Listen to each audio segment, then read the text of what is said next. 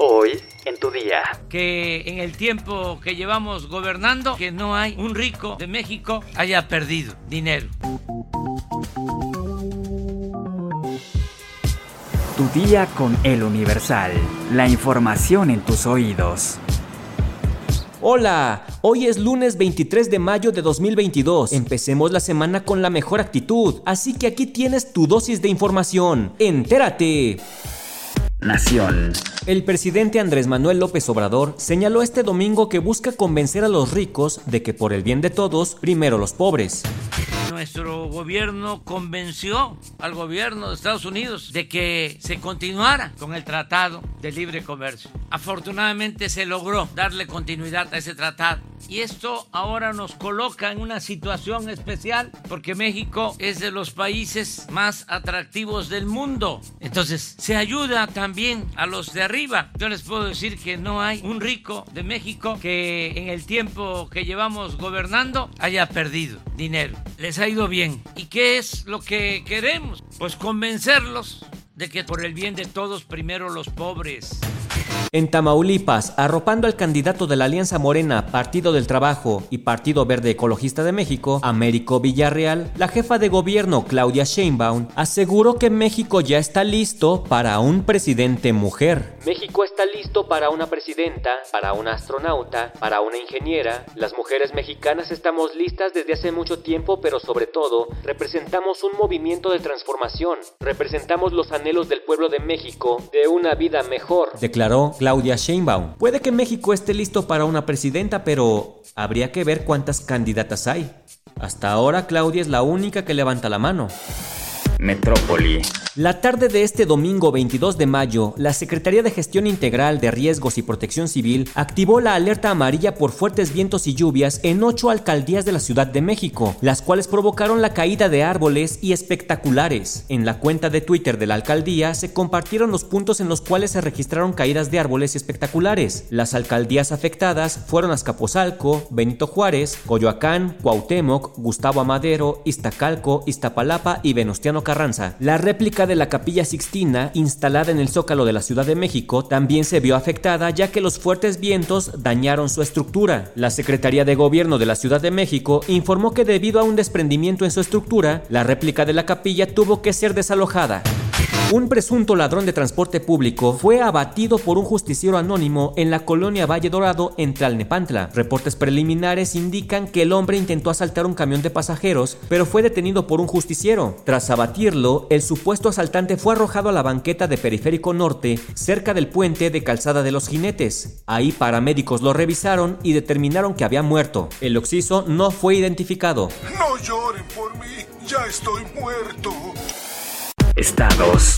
Prometí que te iba a encontrar. Lo hice, pero no de la mejor manera. Así inicia un mensaje en Facebook en el que el padre de Stephanie Fernanda se despide de ella. La encontraron muerta el pasado 19 de mayo, cinco días después de haber desaparecido en Escobedo, Nuevo León. Stephanie Fernanda Barajas Huerta, de 25 años, fue reportada como desaparecida desde el 14 de mayo en Villa de Ayala en Escobedo, de acuerdo con la ficha de búsqueda que emitió la Fiscalía General de Justicia de Nuevo León. Cinco días después, su padre publicó un mensaje para confirmar que la joven fue hallada sin vida, por lo que en sus redes sociales dedicó un emotivo mensaje para despedirse de ella. En lo que va del mes, la sociedad de Nuevo León ha estado preocupada y atenta por el problema de las desapariciones y feminicidios en el estado, al registrarse tres casos de alto impacto mediático, María Fernanda Contreras, Devani Escobar y Yolanda Martínez.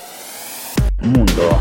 El Reino Unido está registrando infecciones diarias de la viruela del mono no relacionadas con ningún viaje a África Occidental, donde la enfermedad es endémica, informó este domingo 22 de mayo un responsable de la Agencia Británica de Seguridad Sanitaria. La Agencia de Seguridad Sanitaria del Reino Unido dijo que las nuevas cifras de contagios se publicarían este lunes, después de haber registrado 20 casos el viernes. Se precisó que la transmisión comunitaria se centra en gran medida en las áreas urbanas y predominantemente en personas que se identifican a sí mismas como homosexuales homosexuales o bisexuales u otros hombres que tienen sexo con hombres. La autoridad sanitaria británica menciona que, aunque el riesgo de contagio aún es bajo, recomiendan a cualquier persona que cambie de pareja sexual con regularidad o que tenga contacto cercano con personas que no conoce que vaya al médico si desarrolla síntomas. La viruela del mono puede transmitirse a través del contacto con las lesiones de la piel y las gotitas de una persona contaminada, así como a través de objetos compartidos como ropa de cama y toallas. Sus síntomas se asemejan en menor grado a los observados en el pasado en sujetos con viruela, fiebre, dolor de cabeza, dolores musculares y dorsales durante los primeros cinco días. Luego aparecen erupciones en la cara, las palmas de las manos, las plantas de los pies, además de lesiones, pústulas y finalmente costras. Según la Organización Mundial de la Salud, los síntomas duran entre 14 y 21 días. Aunque la enfermedad todavía no llega a México, toma tus precauciones, no te vayas a convertir en chango.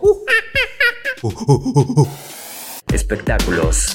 El tema del acoso está que arde. La cantante Paulina Rubio paró repentinamente un concierto en Phoenix, Arizona, para evidenciar que uno de los elementos de seguridad que se encontraban en el lugar la había tocado indebidamente. Esto ocurrió el pasado miércoles 18 de mayo cuando la chica dorada durante la canción Nena decidió bajar al escenario para cantarla con el público. Entre todo el caos que se formó, la cantante interrumpió la música para denunciar la presunta agresión de la que había sido víctima por parte de un guardia.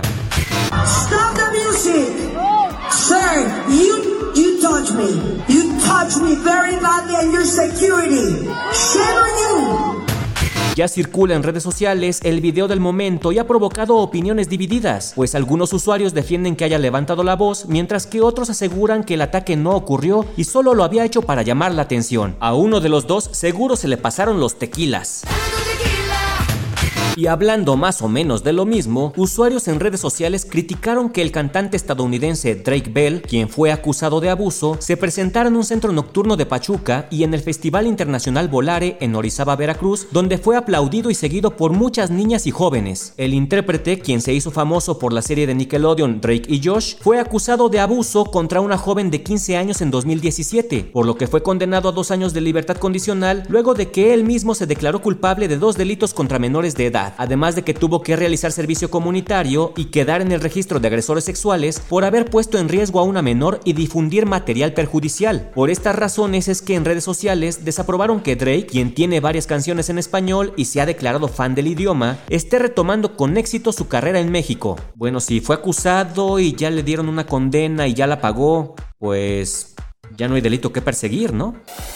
¿Sabes cómo elegir el mejor celular y no morir en el intento? Descúbrelo en nuestra sección TechBit en eluniversal.com.mx. Ya estás informado, pero sigue todas las redes sociales de El Universal para estar actualizado. Y mañana no te olvides de empezar tu día, tu día con El Universal. Tu día con El Universal. La información en tus oídos.